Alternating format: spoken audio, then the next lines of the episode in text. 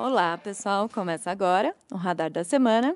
Eu sou Marcele Gutierrez e junto aqui, Gerson Zanlorenz, e nós vamos atualizar tudo aí dos últimos pregões, né, Gerson? E aí, Mar, quintou o dia do Radar da Semana aqui, muita coisa para falar. Acho que a gente precisaria de umas 5 horas de podcast aqui, cada... A gente vai chegar no final do ano achando que vai diminuir o ritmo e, pelo contrário, aumenta. Mas vamos tentar ser bem direto ao ponto aqui. Trouxemos uma turma de peso para comentar bastante do mercado e as novidades. Vamos lá. Sim, o nosso foco hoje, né, Gerson? Acabou novembro, primeiro de dezembro. Então a gente trouxe aqui uma dupla de analistas, porque a gente vai focar bem nos assuntos macro aí, os efeitos nas ações. Né? Então, primeiro quero dar oi aqui para o Bruno Lima. E aí, tudo bom? Bem-vindo novamente, né? Para mim mesmo. Né? Bem-vindo novamente. Desculpa, Bruno, bem-vindo.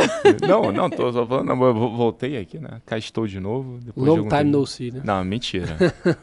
Tem, Por que será que você Tem dois voltou, episódios. Né? Tem dois episódios. É, é, e então. foi o último exatamente que a gente falou de China. É, exatamente. China quase não aparece no radar.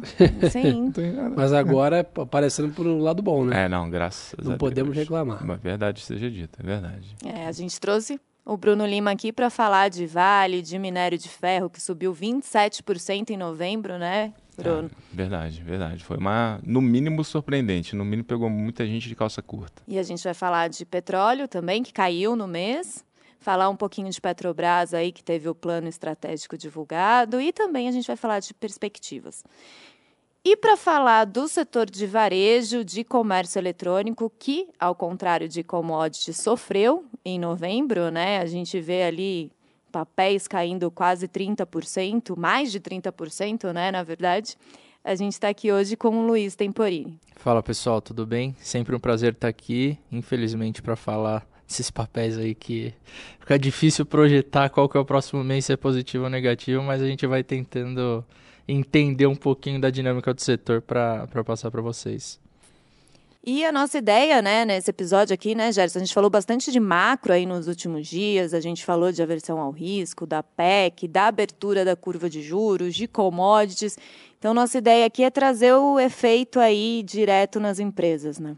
É bem verdade que o panorama macro vem sendo o grande né, protagonista aqui dos movimentos dos ativos já há algum tempo. Né? Acho que desde a da pandemia né, que a gente viveu esse cenário de hiperinflação no mundo todo e depois uma guinada muito grande nas políticas monetárias, né, no primeiro momento de queda drástica das taxas, depois agora no momento de forte alta. Então, sem dúvida, o mercado de bolsa sempre foi, né, no médio prazo, curto prazo sensível às questões macroeconômicas de juros, inflação e tal, mas agora está bem mais né, intenso. Né? Então é por isso que até que a gente, tanto aqui no podcast quanto no próprio Morning Call, a gente tem dedicado a grande maioria do tempo ali em estar tá discutindo esses assuntos de taxa de juros, é, situação fiscal, é, controle de inflação e tal, porque realmente é o que tem ditado o ritmo da volatilidade. Óbvio que a gente faz aquela pausa trimestral clássica ali, né, para olhar a temporada de balanços e etc, junto com a turma que está com a gente na mesa, mas a gente tem realmente debruçado mais tempo em tentar precificar essa questão fiscal, que apesar né, da gente sempre falar que traz muita volatilidade no curto prazo, etc, ela acaba norteando ali né, para onde que, que vai o futuro da economia e, e, consequentemente, a confiança dos investidores. Acho que esse é um ponto que a gente tem batido muito aqui, é, que né, a gente lê as carteiras ali, até né, já fazendo já basta as carteiras recomendadas aí desse mês, que eu já dei uma lida pô, muito, muito bacana o material, e fica muito difícil não ficar convencido que a bolsa está extremamente barata quando a gente olha os números. Só que aí todo mundo vai perguntar para a gente que está ouvindo, mas então por que, que só cai, né? Ou por que, que não sobe? Porque basicamente falta confiança, né? Falta confiança é que não vai ficar mais barato ainda, né? O que a gente sempre fala que nada que não está barato não pode ficar mais. Então acho que isso que, que tem pesado aí no, nos ativos, a gente até para se explicar porque a gente tem falado mais de macro do que outras coisas na média, porque a gente, além de né, ter um grande impacto, está em discussão pautas muito importantes que trazem reflexo para muitos anos, né? De, de, de, situação fiscal, de confiança, de juros, de câmbio, etc. Então, mas é legal para caramba a gente conseguir conectar com essa turma aqui hoje, tudo que a gente tem falado com o Álvaro, com o Arthur, como que isso vira ali o portfólio né, dos investidores e como que realmente o mercado, como o Bruno falou, tem pego muita gente de calça curta né, em alguns movimentos muito abruptos. Né? É. Quem imaginaria que a Vale ia subir 30% em, em, em sei lá, tempo, 10 né? pregões, né? Verdade. Verdade, acho que é por aí mesmo. Acho que nessa discussão do macro ele é importante, sem dúvida, até porque nessa, nesse momento de mais incerteza o mercado se apega mais ao, ao top-down. Né? Você pega uh, os macro factors, né? os fatores macro acabam falando muito mais alto do que a discussão micro. É, agora, não é discussão do. É, de, acho que o ponto também é de posição, né? o que a gente chama lá do. O, o, o gringo chama de positioning, né? quando você tem né, um, um mercado que está muito leve em alguma classe de ativo, já puxando aqui o gancho, como foi a parte de commodities, por exemplo, pô, te dá margem para esses movimentos assim, abruptos, relevantes, porque a gente está falando de um ativo que ele é quase 20% do Ibovespa, que sobe 30% em pouco tempo.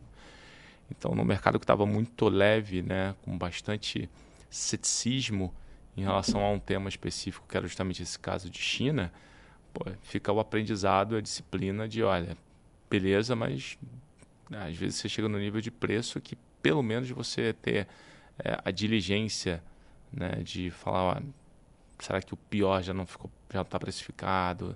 Será que realmente a gente já passou aqui do, do pior momento e as notícias marginais começam a fazer mais preço? Acho que muito do que a gente já conversou aqui em outros episódios fica aí um, um evento recente importante, né? É, e até, já que você entrou nesse ponto, né, puxando tudo, né, puxando até a carteira recomendada, eu vi aqui no relatório que vocês soltaram hoje que tiveram algumas mudanças exatamente por causa da, das propostas aí de expansão fiscal do novo governo, e as mudanças foi, é, uma delas foi a Vale de volta Isso. na carteira. É. Então, já explicando um pouco aí da Vale, e, e por quê? Por ela, é, ela é mais defensiva? Qual que é a relação? Assim? Então, tem esse lance da defensividade no sentido de ser uma empresa que ela receita em dólar, né? Então, a Vale vende minério, minério é vendido em, né, em dólar, né? É, isso é um ponto.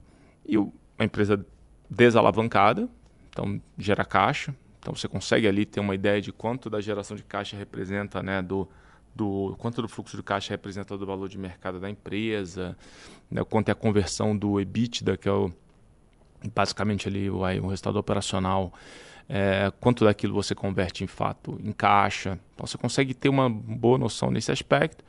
É, e por fim, né, tem a discussão de China, que é o principal fator, que é o top-down que a gente estava falando antes todo mundo, o mercado passou naquele momento, poxa, bem negativo, se o, né, se o setor de setor imobiliário na China vai implodir ou não vai.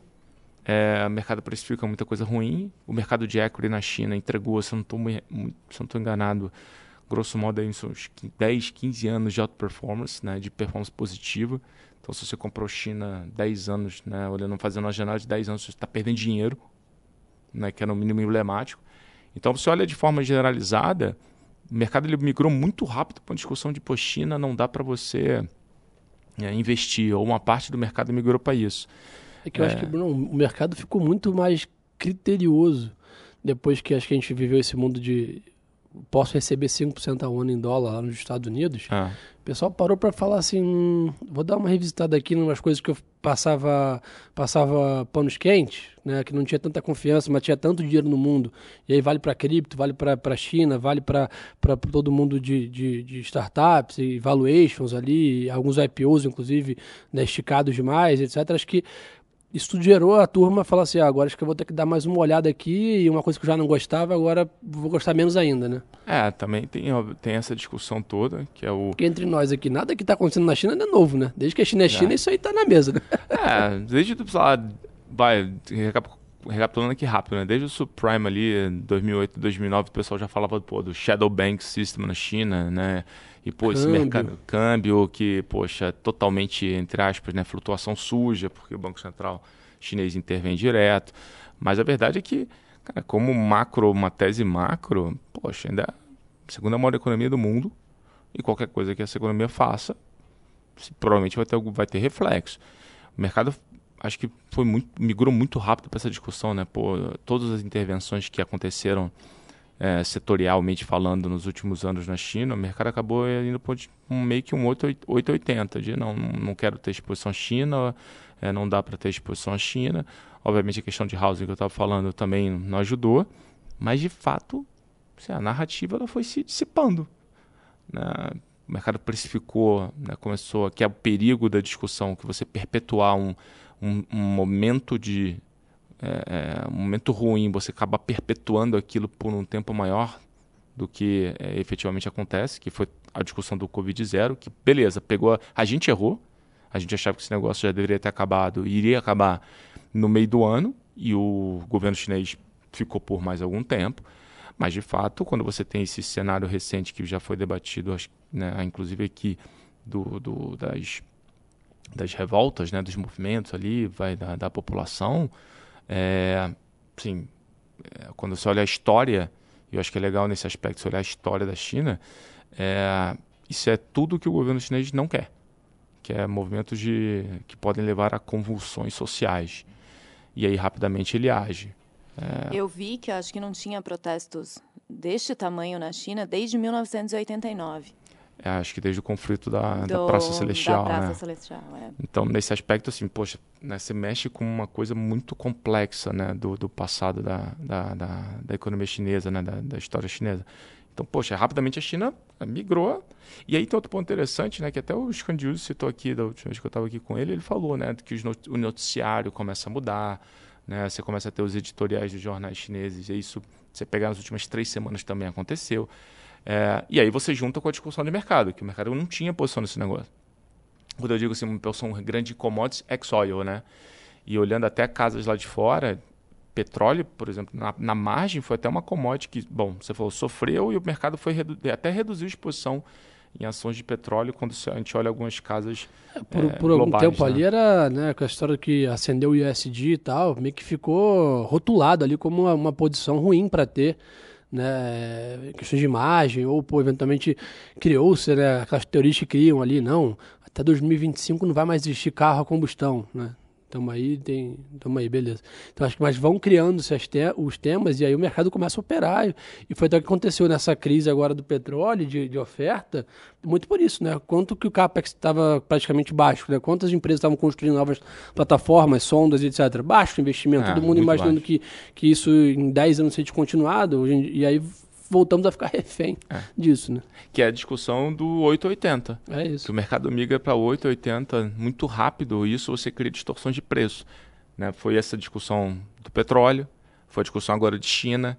Então, eu acho que bottom line aqui de aprendizado é isso. Toda vez que o mercado migrar muito rápido para um grande consenso, poxa, no mínimo é obrigação estar tá sempre ali refletindo se de fato aquilo faz ou não faz sentido. O que, quais são principalmente as implicações socioeconômicas daquilo por muito tempo. É, e agora foi o que eu falei no início, né? a China rapidamente ela shifta, né? ela migra de, né, de posição em relação ao, ao Covid-0. De novo, na nossa opinião, a gente errou, na nossa opinião foi atrasado, mas aconteceu. E ainda assim, pegou o mercado todo de, de, de calça curta. Né, o mercado inteiro de commodities, todos os papéis de commodities no mundo, a Vale aqui subiu 30, a Rio Tinto lá fora, a ADR subiu em novembro também seus 27. Aí, trouxe que herdar o junto CSN, os Minas, CSN Mineração, trouxe tudo, né? Todo mundo, todo né? BRAP. BRAP, tudo junto. Né? Esse global né, Pacer aqui, todo mundo performou muito bem. É, até os dados aqui do mês, a maior alta do mês foi Gerdau, com, de 31,7%, depois CSN Mineração, 31%, CSN 28,3% de alta e Vale 27,7%. É. O bloco. O bloco inteiro, é, o bloco inteiro. É, mas então, acho que é legal que assim, essa, essa, essa performance está muito em linha com os pares globais. Né? Você está falando, você pegar a DR da Rio Tinto, foi isso aí, foi uns é, 28, 27%. A BHP também, parecido, né? A Freeport, que, que opera cobre, foi também alguma coisa próxima a 30%. Então vai, 25 CBA com 30. Também veio. CBA também andou. Então, assim, 25 com 30 foi ali meio que a média de performance desse setor. E estamos falando de commodities metálicas, porque se você pegar os ativos de petróleo, eles, ó, o petróleo caiu, depois a gente já fala dessa, né, um pouco dessa essa disparidade que aconteceu, esse descolamento que aconteceu entre petróleo e as outras, é, foi, foi totalmente contrário. Só que, de novo, ninguém tinha metálica. Ninguém tinha metálica apesar de toda essa discussão que o Gerson levantou bem, que é, pô, é um capex totalmente aquém do histórico, um capex muito abaixo do que deveria para você ter de fato ali né, um processo de oferta saudável no tempo, você tem uma todas as commodities, todas não, mas as principais metálicas assim, né? Você tem cobre assim, alumínio assim, até o minério está de certa forma nesse nesse nesse bolso também. E aí quando você tem de fato esse um choque como nesse patamar, não tem não tem outra discussão, né? É performance na veia. E recapitulando, a gente falou bastante, né, da flexibilização aí dos sinais de flexibilização do Covid, mas teve estímulo na China ao setor imobiliário também, teve. né? É que foi, acho que foi esse ponto de é, e de novo, é sempre a discussão do, do, da notícia marginal, né? Sempre na margem o que, que acontece. Então, pô, todo mundo precifica o setor imobiliário piorando muito, aí você teve aquela discussão, a vergonha vai quebrar, né? Vida que segue, né? Fast forward, hoje, bom, 25, é muito difícil você imaginar que de fato 25% do, do PIB chinês, se esse negócio não parar de sangrar, se a China recupera. Quando a China deu aquele, aquele guidance de PIB para ano que vem, acho que de 5%, que, que, né, foi o número mais ou menos por aí, você fala assim, opa, peraí. Então, na ponta, o seu delta PIB é positivo, mas para ter um delta PIB positivo, é muito difícil você fazer isso só em consumo, sem você conseguir alguma coisa no mercado de, no setor imobiliário. Então, ali eles já dão, ó, e aí, na sequência, né, duas, três semanas depois, acontecem as medidas que, de fato, parece que, na pior das hipóteses, você estanca o problema. E várias vezes você só precisa estancar o problema. Então, o mercado, às vezes, fica nessa discussão de, não, mas ele não está crescendo, mas não, tá... não precisa crescer. O, às vezes, o preço ele só está te mostrando que o problema ele vai persistir. E, na verdade, você não precisa brigar com a melhora. Você só precisa brigar, entre aspas, né? Você só precisa entender quando para de piorar. E o parar de piorar pode significar várias vezes você ganhar dinheiro investindo em, em ações. E foi, acho que, foi um exemplo, acho que nítido, né, esse que a gente viveu agora com, com essas ações de commodities metálicas, principalmente. Só, assim, só a percepção de que parou de piorar. O que, que isso significa? Putz, beleza. Significa que você pode ter um crescimento um pouquinho melhor aqui, o mercado vai antecipando né, o delta PIB positivo, vai para preço. É, eu acho que foi o que você falou, né? Tudo no mercado é relativo. Né? Por exemplo, ah, mas então para o mercado subir, a gente tem que voltar a precificar crescer 10%? É óbvio que não, né? Se, se, se a China, se o mercado achava que a China ia crescer 3 ela crescer 4, pô, o mercado vai subir, né? Então acho que essa que é a questão do, do relativo. É, acho que nesse ponto, é um trabalho que a gente tem sempre que olhar assim. E aí é até legal dividir isso com todo mundo, porque aí, todo mundo às vezes fica pensando, né? Poxa, mas ah, o, o setor não está crescendo, a empresa não está, não já não já não já está pagando ali o dividendo que eu esperava. Nunca, mas o mercado só precisa ter a convicção de que aquilo vai acontecer, mas efetivamente não precisa acontecer já. É a sinalização, né? É, o mercado só precisa, o mercado, o consenso de mercado só precisa migrar de isso aqui não vai acontecer para a probabilidade aqui acontecer é grande. A precificação da probabilidade é que vai fazer você literalmente conseguir é, remunerar. História, o mercado sempre sobe no boato e cai no fato. Né? Então, é. assim, o pessoal vai operar a probabilidade. É assim que o pêndulo virar para a probabilidade maior do que não acontecer, os odds que a gente chama aí, o nego vai tomar. E de novo, né, que a gente sempre fala, não adianta, pessoal, acho que o mercado tem como missão, né, o mercado que eu digo, os agentes aqui que estão trabalhando nele, de tentar antecipar os movimentos. Que ganha dinheiro quem consegue antecipar o movimento. Essa é um pouco da, da teoria. Então, assim, pessoal tá ali nessa briga entre quem são os ansiosos e quem são os atrasados, quem e aí fica nessa, nessa cabo de guerra, né? É, exatamente. Óbvio, vai, tô aqui, a gente está falando agora a posteriori porque o filme já, já se desenrolou, né? Várias vezes, eu, né, se você pode pegar um negócio que você acha que, beleza, se o mercado começar a pagar pela probabilidade da melhora, tem muito a ganhar dinheiro, mas pode ser várias vezes que a gente chama do value trap, né? O negócio pode ficar ali como uma armadilha de valor e de fato nunca virar. E o mercado nunca pagar por isso. É, você só tem que entender o risco-retorno da, da, da história. Mas é, acho que eu e o Gerson fala bastante isso no, no Morning Call, né, que quando você está comprando ali uma, um cenário bom, putz, você tem que contar basicamente ali só com aquele retorno composto da ação ao ano, mas principalmente que vai ficar bom por algum tempo. E dada a ciclicidade de alguns modelos de negócios, o ficar bom por algum tempo, várias vezes o mercado exagera. Que foi lá o, o Temporim está aqui, né? o setor de varejo online crescendo, sei lá, 30%, 40% ao 2020, ano. 2020, né? Que foi aquele bom. Exatamente. O Covid foi isso, né? Você teve muita precificação, você perpetuou muito, uma precificação muito boa ou muito ruim em setores de forma muito díspare, né? varejo físico vai morrer, shopping vai morrer, o setor online vai dominar o mundo. Aí depois você vai chegando no meio do caminho, vai entendendo que não é nem o mar nem a terra, e a precificação vai ajustando. E no caso da Vale, né, até da Vale do Minério, até fazer aqui, né, levantar a nossa bola, a gente avisou, né? Várias vezes a sinalização de, de, reabertura, vários relatórios vocês falavam que não era sustentável, sustentável essa política de Covid zero por tanto tempo, né? Em que algum momento ia.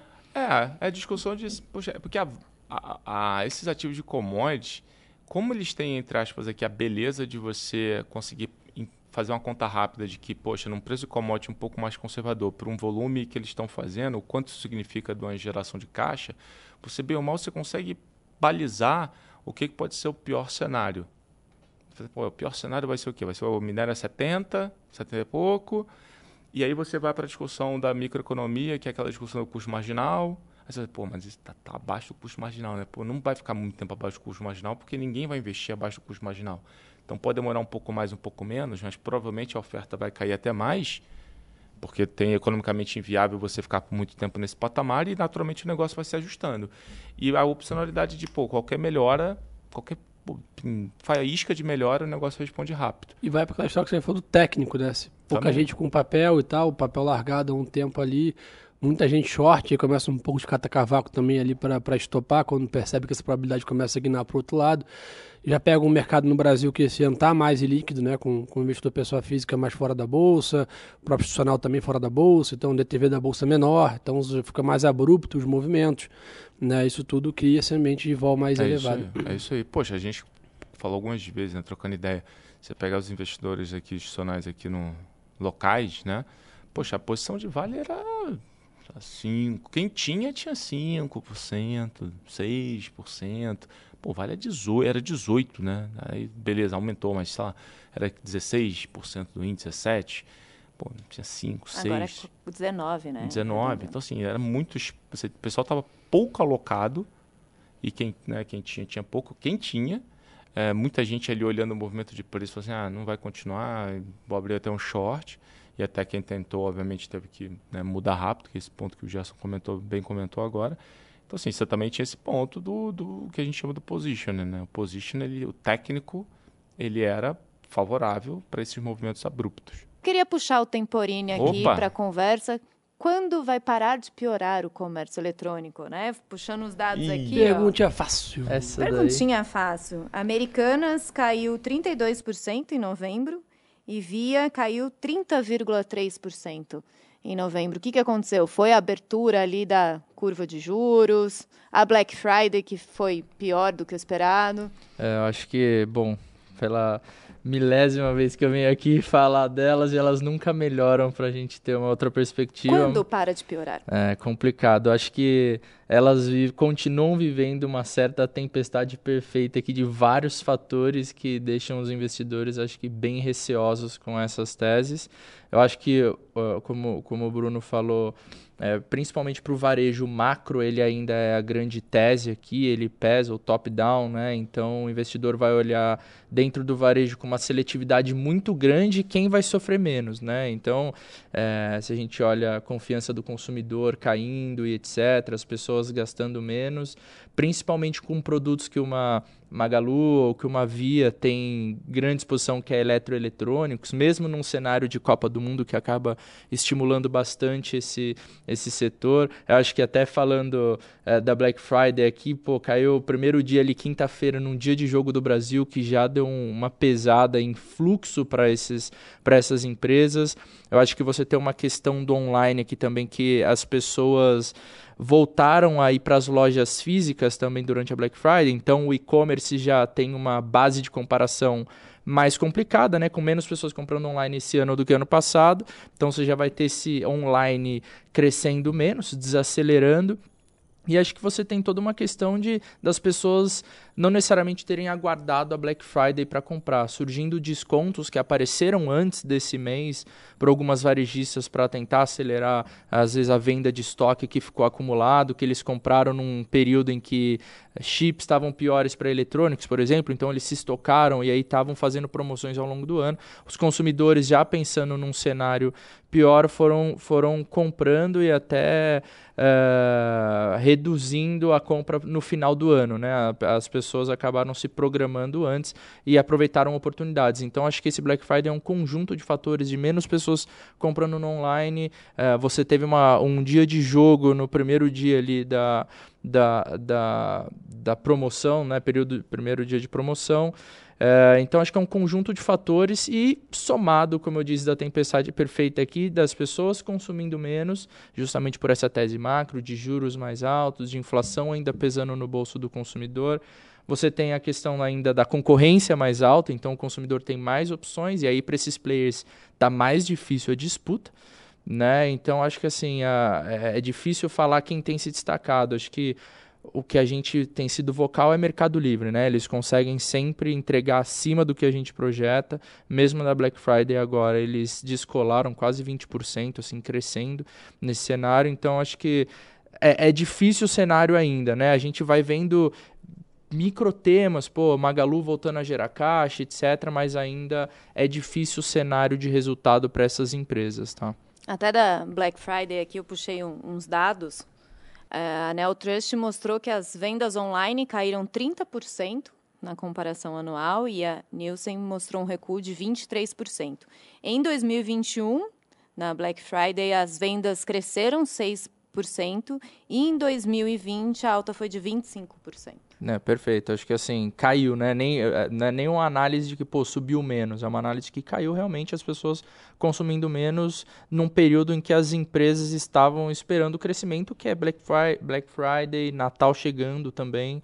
É, então, acho que assim, essa seletividade que a gente tem visto ainda no varejo, a gente costuma ser vocal sobre ele, é os consumidores que sofrem menos nesse cenário em quem vão continuar consumindo. E aí, mesmo bases comparativas difíceis do ano passado, das que cresceram, a gente vê ainda Arezo crescendo muito, entregando resultado, mesmo um grupo Soma, que você tem uma Ering que é de média renda ali, também entregando. Uh, a gente vê, a gente até discutiu outro dia, uh, eu e o Brunão, sobre teses às vezes mais protegidas dentro do varejo, mesmo que com valuation não tão atrativos, então uma Raia Drogazil continua crescendo, continua crescendo entregando. Ela é cara em valuation, só que o, o, investidor sabe que ela tem proteção contra a inflação, que, o, que ela tem crescido em resultados, então às vezes essa seletividade é tão grande dentro do setor que o investidor fala, bom, deixa eu ver onde eu vou ter um crescimento ali, um compounding, né, um crescimento composto ali mais tranquilo, sem dor de cabeça, pelo menos nesse cenário de curto prazo, prazo que está difícil entender o varejo como um todo, essa volatilidade que a gente acha que deve continuar no curto prazo. É, mesmo, mesmo a Meli, né, Mercado Livre, Exatamente. quando você olha o, o múltiplo comparar, comparar ela por múltiplo e, e guardando aqui a, a, a, Múltiplos no e-commerce é, é complicado. Né? cuidado aqui de que múltiplos de e-commerce você tem sempre que olhar com, né, muito, com muito carinho. É, nessa hora que o mercado, nessa hora que você tem muita incerteza, foi aprendendo com o tempo que você tem que olhar para a execução mesmo, né? O fato é isso, a boa execução ela, ela vai premiando mais a, a empresa, vai premiando mais a ação. E o mercado ele vai aceitando pagar prêmio de, de múltiplo assim, tranquilamente, enquanto a execução ela está performando bem. Porque, ainda mais em setores como esse, que é o caso de consumo e varejo, quando você tem uma boa execução durante um tempo, um período como esse, que é pô, de forma generalizada meio adverso do, do olhar né, da ótica macro, você começa, entre aspas, contratar né, um market share futuro maior. Né? Você está conseguindo ganhar mercado agora está performando bem. Né? Você está, talvez, assim, perante os clientes, você está se destacando positivamente. Porque se você está caindo no share, alguma coisa está fazendo muito melhor que os seus, seus outros pares. Se é tecnologia, se é logística, se é o teu sortimento dentro da, né, do, do, do teus SKUs, né, teu sortimento de produto. Beleza, vamos combinar isso tudo. Mas naturalmente você vai atraindo mais tráfego essa você vai se tornar o top of mind da história, né? Você vai se tornando uma referência que é meio difícil você precificar isso quando você olha para quando você olha para frente. É, quando você pensa no futuro, uma parte disso vai se tornar vai ser contratado como um crescimento lá, vai ser uma projeção melhor de EBITDA, de lucro, enfim. De novo, é difícil você antecipar esse negócio hoje, mas o mercado vai aceitando esse pagar por esse prêmio de múltiplo da execução. Esse negócio do varejo que tem sentido também, né? Que acho que muito da, desses papéis aqui via varejo, Magazine Luiza e tal, no passado, apesar de ter, claro, posição institucional, mas tinham se tornado papéis de varejo, que a gente chama, né? Que eu digo varejo de pessoas físicas ali que faziam grandes movimentos.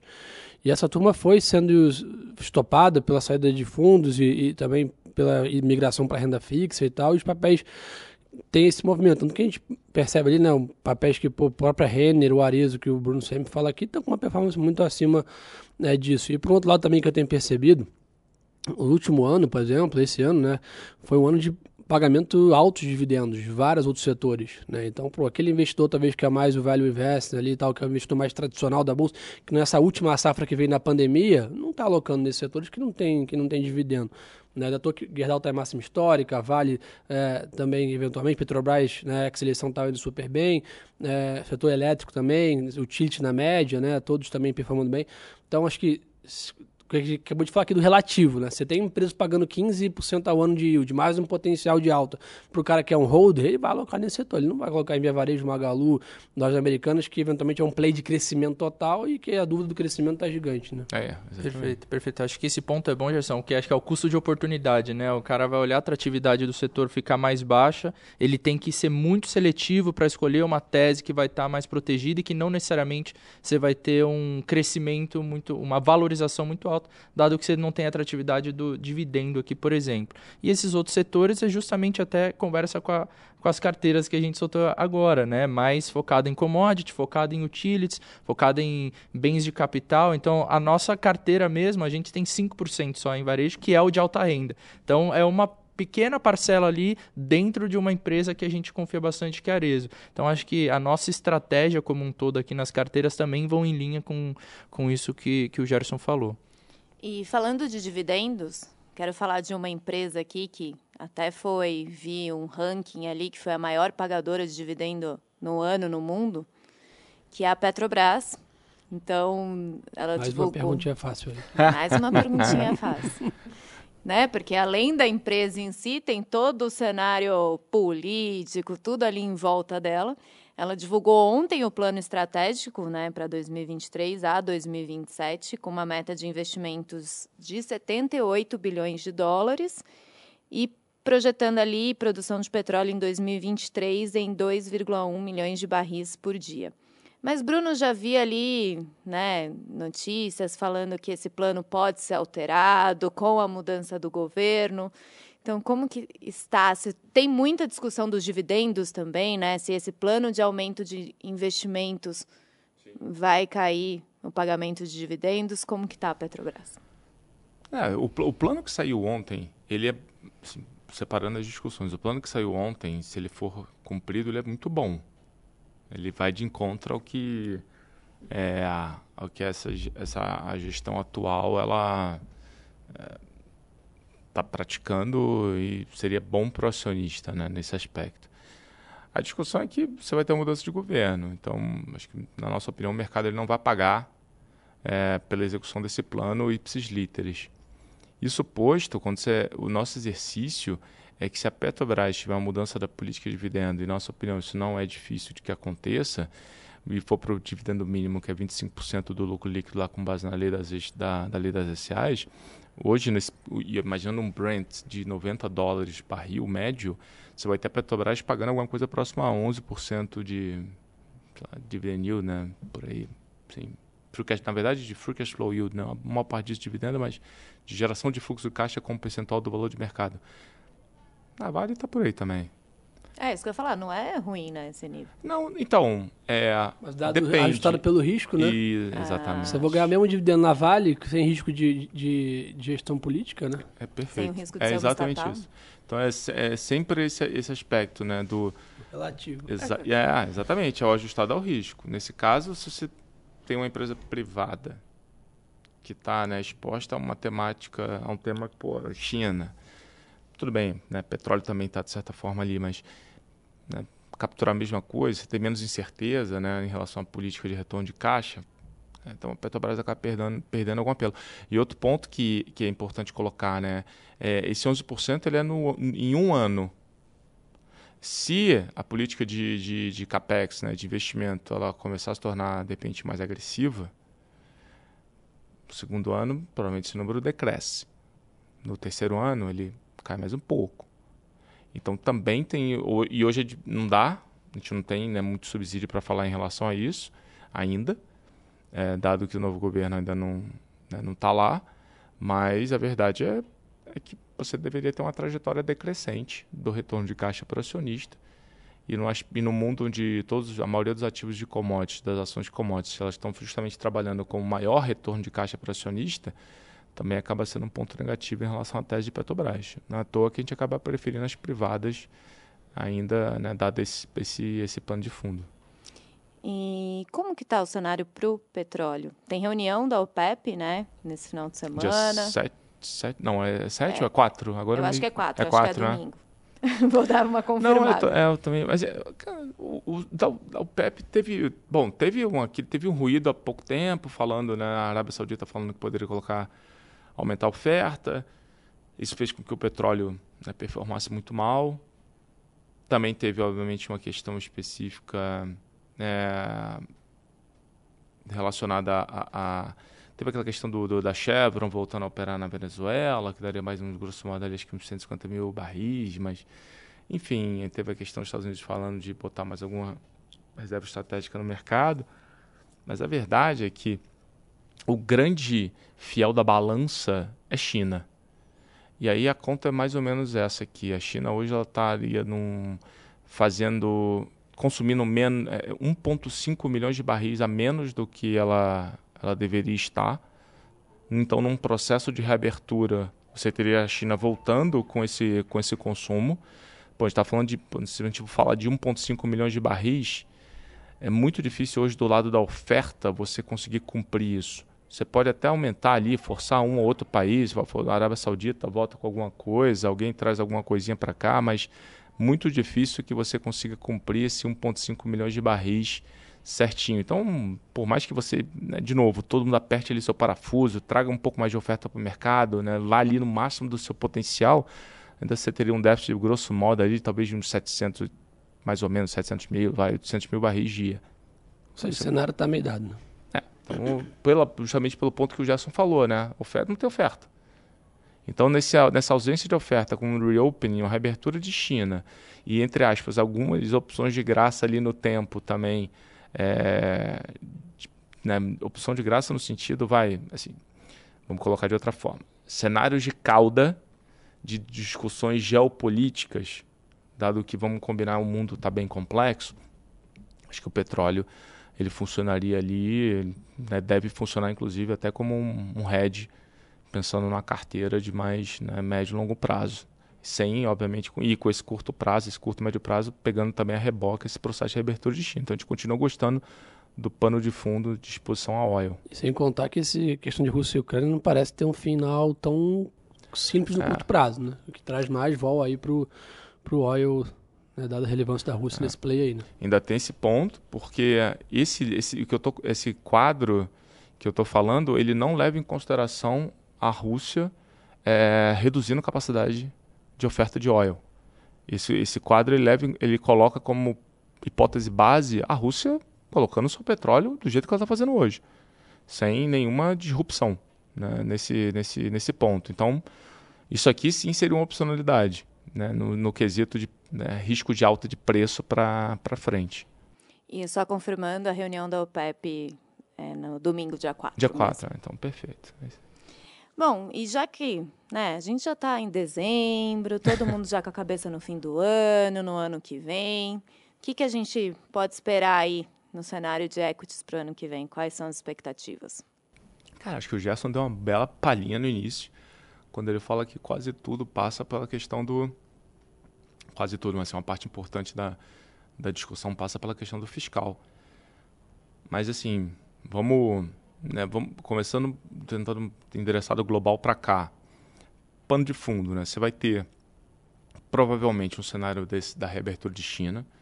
E aí, é, tá, a gente estava discutindo com algumas casas globais, com alguns gestores globais, e eu acho que é legal dividir aqui a nossa incapacidade é, de, né, de dizer, afirmar o que, que pode ser o efeito de três anos de demanda reprimida do consumidor chinês, do habitante, né, do, do, do habitante chinês. E o tamanho da população, né? Imagina essa demanda reprimida em bilhões de Não pessoas. é ideia. É que acho que é um pouco do que eu falei, né? Você você tem né, em dúvida o crescimento da China, que é o maior motor do mundo, você tem em dúvida que a trajetória fiscal brasileira para os próximos quatro anos que vai em linha, você tem em dúvida que o tamanho do ciclo de juros nos Estados Unidos e por quanto tempo isso vai ficar, você tem em dúvida que a capacidade da União Europeia de suportar juros mais altos, com uma economia muito endividada, você tem em dúvida aqui é, o quanto tempo vai durar um conflito armado que traz consequências para toda, para toda a economia global. Então, citei seis temas aqui que cada um sozinho, isoladamente, já poderia causar um grande rebuliço no mercado. Imagina seis ao mesmo tempo. É. Então, dito isso, um pouco do que o Bruno falou, qualquer um que escrever aqui um, um, um relatório para tentar alocar no ano que vem com grandes alterações, a não ser um portfólio bem diversificado, está correndo um grave risco aqui de passar vergonha. né? Ou ser idolatrado também. É. mas, mas, acho que- mas acho que tem um ponto aqui nesse, nesse aspecto. Que o, o, qual o lado, vamos, o- olhando o copo meio cheio, todos os fatores, todos, que tirando a questão do, do, do fiscal, né, que é uma coisa muito, que é uma coisa nossa, mas os outros que são fatores né, globais, é, o que que esses mesmos fatores ex a discussão da reabertura de China, mas que nesse caso faz sentido, o que que eles, pensando numa- como um, um- estilo né, de, de, de alocação, né, um, um fator de alocação, eles levam a um fator de alocação mais pró-velho, pró-valor. E quando você pensa em globalmente o velho, que foi a discussão do pós-guerra de Ucrânia e Rússia, que todos esses ativos mais velho, né, valor no mundo, que são ativos de múltiplo relativamente baixo, com compounds interessantes de geração de caixa, o Brasil, por ter um percentual muito grande de banco e commodity, ele se encaixa. Então, tentando só né, olhar um pouco por cima a história inteira, sem mergulhar muito na discussão do macro local, só no top-down o Brasil ainda vai estar vai tá ali, vai estar no radar. E até por ser o periférico de China, né? Então, né, quando você pensa no. Pô, beleza, a China está reabrindo como ponto central da história, o que que, or- né, o que que orbita esse negócio? Quem é o mais beneficiado? Não, né? Então, você, beleza, você tem Tailândia, você tem Índia, você tem é, pô, Vietnã, você tem os periféricos, mas você tem o Brasil também. Um valuation, de certa forma, atrativo, né? É, tem a discussão do 8 vezes e meia preço-lucro, que é o menor nível, né, ex-Petri Vale dos últimos, sei lá, 12 anos, alguma coisa por aí. Então, por esse aspecto, isso chama de fato, isso chama atenção. Agora, dú- então, mas o que que isso leva, que é o ponto do que eu acho que muito, que é o que o Gelson fala muito bem. Poxa, você não vai botar todos os seus ovos numa cesta. Então, isso aqui, para alguns setores da bolsa, faz sentido. Para outros, você precisa do, do, do driver, do catalisador local, juros. Isso tem que acontecer. Mas a gente só tem que ter cuidado agora é, de, poxa, como é que essa boca de jacaré ela vai. Porque já está acontecendo, né? O, por que, que o índice não cai? Fica lá essa lateralização aí. Fica lá, exatamente. Porque a commodity, é isso aí, a Vale sobe 30. Não, e, e o Ibov ainda sobe no ano, né? 7%. É, mas se você tirar a alta da Vale recente ali do mês passado, teria sido bem pior a queda, né? Bem pior. Não, se você zera a Vale, tudo o resto constante, o Ibovespa no mês passado cairia, sei lá, 9%. Caiu 3. Caiu 3. Então, assim, grosso modo, né? Arredondando aí. Pô, maior relevância da, da história. Por outro lado, é, isso implica várias outras coisas, que a gente, inclusive, lá, né, que o Gerson na mesa dele, a gente tenta, tenta ajudar nessa frente. Poxa, eu quero fazer um hedge, quero fazer uma proteção. Pô, talvez o Ibov, né, é uma queda moderada. Você não vai ter o Ibov guipando 15, talvez 20% num processo, num mercado onde você tem uma China reabrindo. Parece difícil acontecer, bem difícil. Então, mas aí você vai equilibrando. Eu vou ter mais commodity, né, vou ter um pouco mais. Pô, o juros doméstico está um pouco mais difícil. Quanto eu vou ter de consumo e varejo? Por outro lado, você tem um setor de serviço básico. Poxa, que ele parece ser um belo compound aqui de dividendo, né? Tá ali pagando de forma recorrente um dividendo alto. Pô, vou ter um percentual aqui também interessante. Também é um setor que está exposto a juros de certa forma. Aí você vai montando o seu mosaico. É, Acho que já se falou bem, não dá para botar, não tem, né, você não vai botar todos os ovos na cesta. né? É, é isso. Assim, Não tem mais é- aquela tese, né? Vou comprar a tech aqui sem olhar, vou comprar. É, o que eu tenho Ah. falado aqui nos últimos 10 podcasts aí, toda reunião que eu tenho oportunidade de dar um pouco a minha opinião, eu falo. Acho que daqui pra frente, né, a próxima década não vai ser igual a última década, né, de você investir ali nas teses e não olhar o micro da, da- do setor, etc. Então, como foi muito tempo lá, compra qualquer coisa que era tecnologia, né? Qualquer coisa que era que estava no Nasdaq ali, você podia comprar que, pô, não terminava ano contra ano em queda. É isso Então, isso mudou, né, para todos os setores. Eu acho que antigamente também, ah, compra a China e compra os Estados Unidos. Short Europa. Essa tese ficou, ficou vi- vivendo aí por, por, por décadas também. Então, acho que agora, não é que teve o cavalo de pau, agora é buy Europa e short Estados Unidos e China. Mas o que eu estou dizendo é que dentro de cada setor, de cada empresa, de cada país, vai vencer a seleção. né? Vai vencer o alfa. E acho que é aí que entra o protagonismo né, de nossos clientes estarem com a gente aqui, com a hora do research do, do Bruno Temporini, tá plugado lá na minha mesa e da Marcele para estar ter, recebendo o nosso Trade Ideas, que a gente chama. Então eu acho que é, a seletividade é o, é o tom para os próximos anos aí, com esses seis pontos que eu comentei de, de dificuldade à frente. Acho que só, Perfeito. só complementando esse ponto que é legal que as próprias empresas de tecnologia já estão olhando isso, né? Focando em rentabilidade, discutindo isso, passando para o Mandando mercado. Ó, a gente gente embora. vai focar em rentabilidade agora e focar menos em crescimento. Então, as próprias empresas de tecnologia estão discutindo isso, acho que como uma forma de que ou visando isso que você falou, Gerson, do sentido de agora para frente não vai ser essa, essa liquidez absurda para qualquer tese que, que só cresce, mas não entrega resultado, né? Exatamente. E até indo um pouco assim, né, nessa tese de escolher os papéis, falando Uhum. de varejo, né? A Sim. gente fala comércio eletrônico, mas não, não tem, tem coisa boa lá dentro, né? Como o Temporino já falou, Arezo, tudo. Então, já puxando, qual é a perspectiva aí para esse setor também, para o ano Boa. que vem? Acho que assim, é, a questão de juros elevados ainda continuam pressionando os resultados, tá? A gente deve continuar vendo isso no curto prazo. As empresas com lucro mais pressionadas, porque os resultados financeiros estão sendo é, prejudicados por conta desses juros, inflação ainda pesando no bolso dos consumidores. Então, você tem a renda da- disponível das famílias mais pressionadas também, isso é uma outra variável que, que deve pesar. E essa questão das varejistas mais expostas à alta renda, ainda apresentando números sólidos, mesmo que desacelerando, porque a Arezzo vai apresentando um resultado forte desde 2021. Então agora a base de comparação fica mais complicada. Ainda assim, os resultados devem continuar fortes por conta da- das operações que eles vêm implementando, a forma que eles vêm entregando. Eh, a gente fala de Arezzo, mas pode ser um grupo Soma, pode ser uma Renner também já chegando nos níveis de 2019 e até investidores estrangeiros aqui olhando para uma tese que conhece bem que é a Renner, por exemplo, que está ganhando market share eh, e se aproveita de um cenário dos consumidores indo para produtos mais baratos. E acho que um ponto legal para ver no curto prazo é o impacto dessas transferências de renda adicional na economia, né? A gente tem discutido algumas teses mais táticas, no tipo um grupo Mateus, por exemplo, que se expõe bem a isso, no Nordeste ali, exposto a classes de renda e a cidades menores e com classes de renda, como eu disse, mais baixas também, que podem se beneficiar e acabam surgindo como teses mais táticas. E aí acho que um pouco para frente a gente volta a discutir de um mercado livre, por exemplo, que independente desse cenário tem crescido, entregado resultados acima do esperado, tanto na parte de e-commerce quanto na parte de crédito, eh, tem se ajustado a esse cenário de maior potencial, maior inadimplência também, então sido muito mais criterioso em crédito, dado toda a base de dados que ele tem da parte de e-commerce. Então acho que assim, esses pontos de juros, inflação ainda continuam, a alta renda, essa seletividade dentro do varejo continuam sendo pontos que a gente vê como destaques aqui, pelo menos num curto prazo aqui para o setor, tá?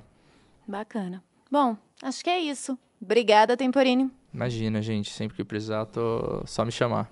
É, né? Cobre um setor assim calmo, Ah, tranquilo. Tá tranquilo. Igual do Bruno, né, Bruno? É suave, né? É, Coisa- tudo. A coisa vida tranquila. nesse ano tá super calma.